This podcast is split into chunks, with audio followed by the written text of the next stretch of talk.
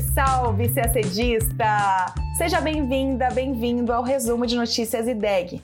Na edição que contempla as notícias entre os dias 10 e 17 de fevereiro, falaremos das ações da missão humanitária brasileira enviada à Turquia para ajudar a conter os danos provocados por um dos terremotos mais letais da história na região.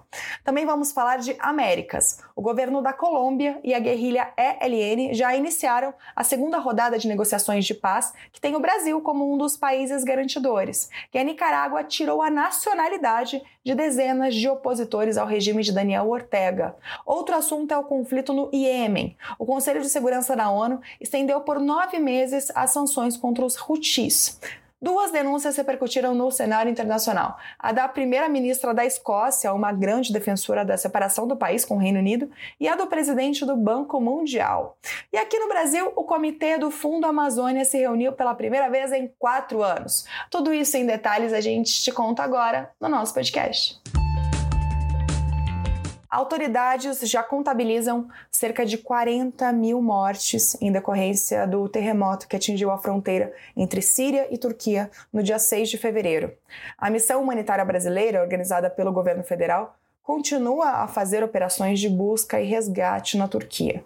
Operações essas que começaram na noite do dia 10, poucas horas após a chegada da missão no país. As equipes localizaram já pelo menos cinco vítimas fatais e providenciaram cinco atendimentos médicos.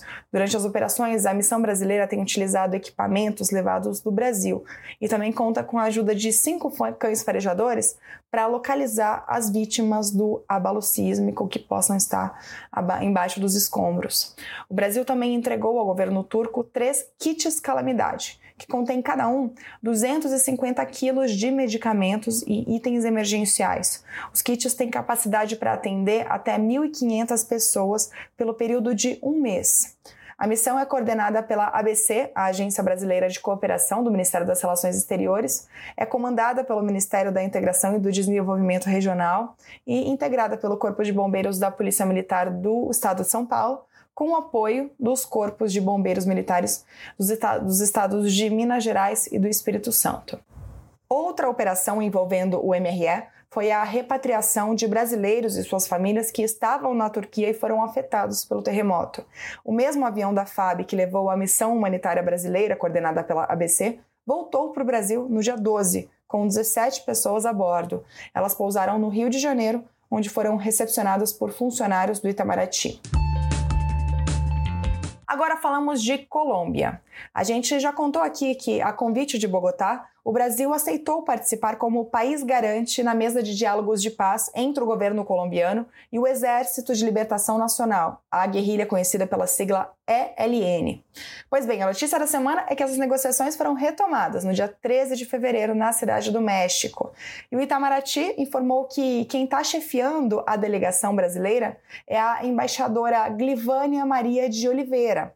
A embaixadora é diretora do Instituto Rio Branco e já atuou nos últimos anos anos como chefe de gabinete do secretário-geral das Relações Exteriores, como cônsul-geral em Boston e também como embaixadora no Panamá.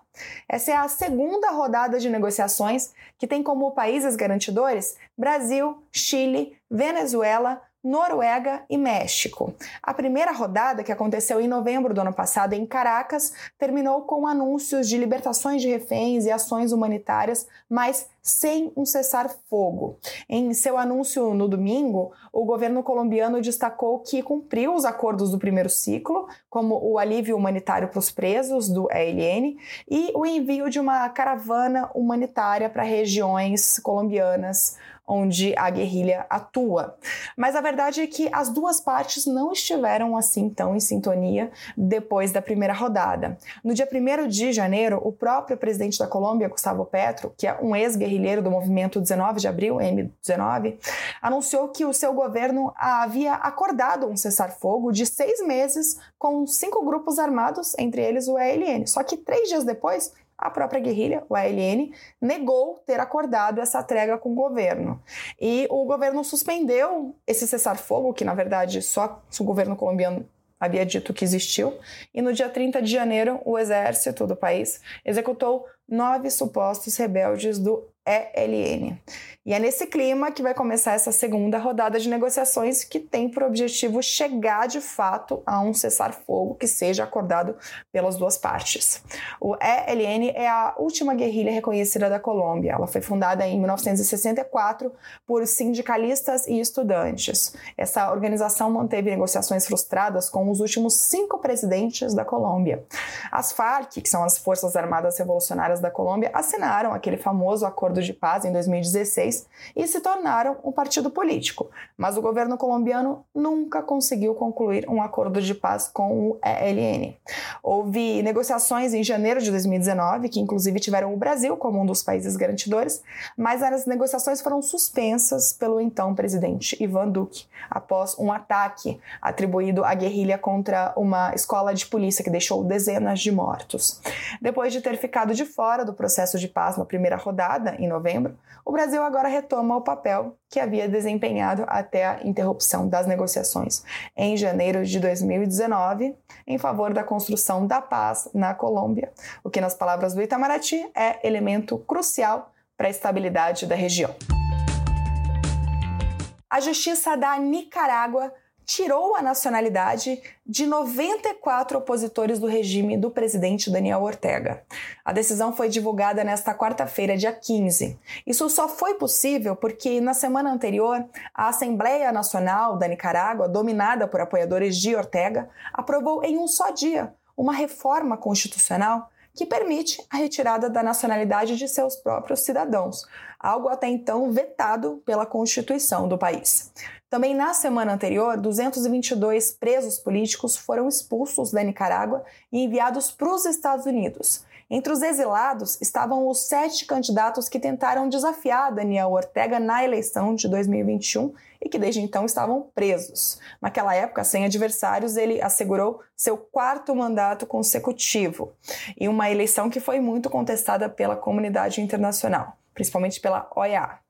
Bom, eles, esses exilados são considerados traidores da pátria e chegaram num voo fretado a Washington, onde receberam asilo por dois anos. Lá eles relataram episódios de maus tratos, condições deploráveis enquanto estiveram presos nessas prisões de segurança máxima. Na lista mais recente de nicaragüenses que perderam a cidadania, há figuras como defensores de direitos humanos, jornalistas independentes e escritores. Sobre a entrega a exílio dos dissidentes, o secretário de Estado norte-americano Anthony Blinken disse que essa foi uma iniciativa unilateral dos Estados Unidos como um passo construtivo para enfrentar, enfrentar os abusos contra os direitos humanos na Nicarágua. Na semana passada, o governo da Espanha ofereceu nacionalidade aos mais de 200 ex-presos políticos expatriados para evitar que eles ficassem apátridas. Agora falamos do conflito no Iêmen. Na quarta-feira, dia 15, o Conselho de Segurança da ONU estendeu por nove meses o congelamento de ativos e proibições de viagem contra alguns líderes iemenitas, principalmente funcionários rebeldes hutis. A resolução, aprovada por unanimidade, prorroga até 15 de novembro as sanções que afetam 12 pessoas, isso sem modificar o regime de penalidades em vigor. O Conselho reafirmou também o embargo ilimitado de armas que já foi decidido há um ano contra todos os Houthis. O Iêmen é o país mais pobre da Península Arábica e tem sido devastado desde 2014 por um conflito entre os Houthis, apoiados pelo Irã, e forças pró-governamentais, que são apoiadas por uma coalizão militar liderada pela vizinha Arábia Saudita. Uma trégua que entrou em vigor em 2 de abril de 2022 expirou em 2 de outubro. Agora falamos de Europa. Na quarta-feira, dia 15, a primeira-ministra da Escócia, Nicola Sturgeon, anunciou que renunciará ao cargo. Sturgeon, que é hoje o principal rosto do movimento pela independência da Escócia em relação ao Reino Unido, disse que um dos motivos para a renúncia foi o entendimento de que ela se tornou uma figura polarizadora demais na já dividida política escocesa. A Escócia é parte do Reino Unido junto com a Inglaterra, a Irlanda e o país de Gales, mas tem um forte movimento de separação dessa união. A Premier governa a Escócia há mais de oito anos e é a líder que ficou mais tempo no cargo. Em novembro, ela travou um duro embate com Londres depois que a justiça britânica barrou a realização de um referendo de separação da Escócia. A Escócia já realizou um referendo em 2014 no qual 55% dos votantes escolheram permanecer no Reino Unido. Só que na época o Brexit ainda não havia ocorrido e a maioria dos escoceses, vale lembrar, votou para permanecer na União Europeia naquela consulta de 2016. Um dos motivos pelos quais o movimento separatista ganhou força de lá para cá é que muitos escoceses querem que seu país volte a ser membro da União Europeia. Sturgeon afirmou que permanecerá no cargo até que seu partido escolha outra líder. Pelo modelo de governo do Reino Unido, o partido vencedor das eleições é quem escolhe quem será o primeiro-ministro e tem o direito de trocar sem a necessidade de novas eleições. Outra renúncia gerou repercussão no cenário internacional. O presidente do Banco Mundial, David Malpass, anunciou que pretende deixar o cargo mais cedo, no final do ano fiscal de 2023, que é dia 30 de junho. Em uma publicação, ele não deu explicações sobre as razões de sua saída, mas disse que a renúncia é uma oportunidade para que a entidade defina seu rumo. Seu mandato terminaria em abril de 2024. Malpass foi nomeado em 2019 pelo então presidente dos Estados Unidos, Donald Trump. Ele já se envolveu em controvérsias sobre o meio ambiente. Numa conferência no ano passado, por exemplo, ele questionou os motivos do aquecimento global.